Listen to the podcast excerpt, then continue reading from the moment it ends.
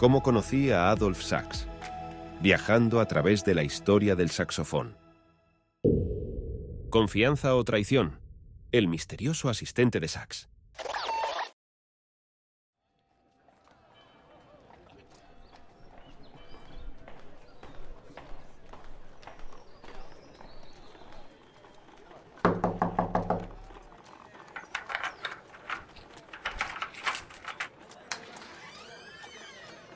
Bonjour. Buenos días, caballero. ¿Desea algo? Le ruego disculpas por mi atrevimiento, señor. Soy un humilde trabajador en busca de empleo. Sé de primera mano que no cuenta con un gestor para sus cuentas y su correspondencia. Es por eso que me presento para ofrecerle mis servicios y, de ser necesario, puedo brindarle garantías acerca de mi integridad. En verdad, ando sumamente ocupado en estos días y un hombre competente y honorable en quien pueda confiar plenamente sería de gran provecho. Soy consciente, señor, de las artimañas que en este momento sus adversarios están urdiendo para menoscabar su reputación y perturbarlo, y lamento profundamente tan malévolas maquinaciones. En lo que a mí respecta, y si me honra con su aceptación, hallará en mis servicios honor y dedicación. Le agradezco su disposición, monsieur. Sin embargo, y con pesar, los salarios que podría ofrecerle serían bastante modestos. No hay inconveniente en ello, monsieur. Me contentaré con lo que usted considere apropiado. Lo fundamental para mí es no carecer de ocupación y albergar un ardiente deseo de trabajar a su servicio. Pues, estupendo entonces. Podría empezar hoy mismo si así lo desea.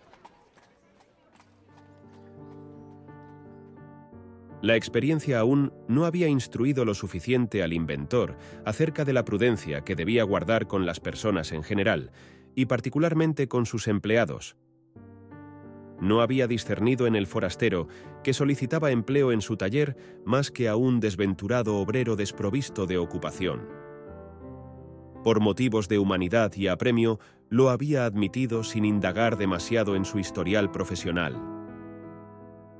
El empleado se adaptaría pronto a su función, llegando a conocer de manera minuciosa todos los pormenores relativos a los asuntos del desafortunado inventor.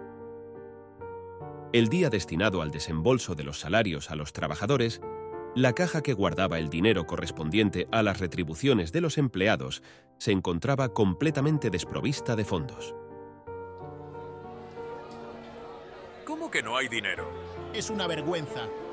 Esto es indignante, compañeros. La realidad es que no hay dinero en los talleres para pagarles su retribución. Lo lamento sinceramente, distinguidos señores, pero no podemos hacer nada al respecto. Todo esto fue un escándalo hábilmente orquestado para servir a los intereses de los enemigos de Sachs. Estos últimos, con el objetivo de desacreditar al inventor, emplearon todos los medios a su disposición. En medio de esta tensa situación, nuestro protagonista recibió una inesperada carta.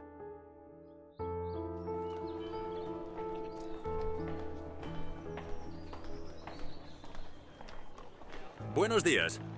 Porto una misiva destinada al señor Adolf Sachs. ¿Es usted, monsieur? En efecto, amable caballero. Hmm, veamos qué contiene. Pero... ¡Qué inesperado, por Dios! Un billete de 800 francos a mi nombre en concepto de suministro de instrumentos. ¡Qué extraño!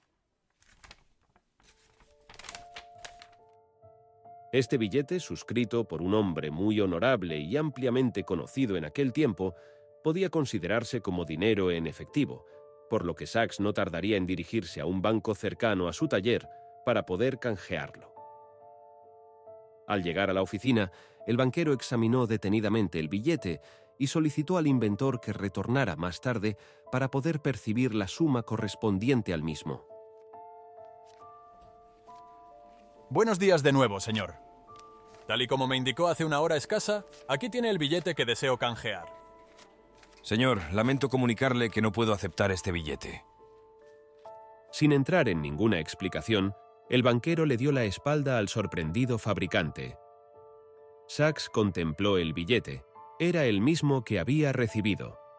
Asombrado por la conducta de aquel empleado, pero confiado en poseer un billete auténtico, se dirigió a otro banquero para hacerle la misma propuesta. Este segundo banquero, al igual que el primero, fue muy cortés en un principio. Inclusive elogió a Sachs, pero a semejanza de lo ocurrido con el primero, le solicitó que regresara más tarde para finalizar la transacción. Esto ya es demasiado extraño. No puedo comprenderlo. De nuevo le pido disculpas, monsieur. ¿Podría al menos proporcionarme las razones por las que no puede aceptarlo? Sachs había depositado su confianza en aquel modesto asistente que recientemente había contratado para que llevase sus cuentas y la correspondencia del negocio. Incapaz de canjear el billete de 800 francos, Sachs lo entregó a su empleado para que lo gestionara mientras buscaba una solución. Completamente alterado y enfrentando numerosas demandas, nuestro protagonista se vio obligado a rechazar pedidos por falta de fondos. Amenazado con la venta de su taller, Sachs exigió formalmente a su asistente la devolución del billete, con la esperanza de que pudiera ser aceptado en otro lugar. El empleado había dejado la gestión de esos 800 francos a varios prestamistas prominentes de la capital. Al enterarse de esto, Sachs se apresuró al despacho de uno de ellos para recuperar el control definitivo de su billete. ¿Podría haberle traicionado aquel aparentemente humilde y leal asistente? ¿Estarían detrás de estos hechos sus crueles rivales?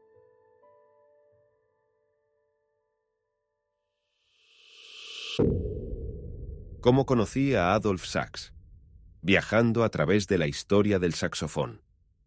Un podcast creado por Álvaro Molina.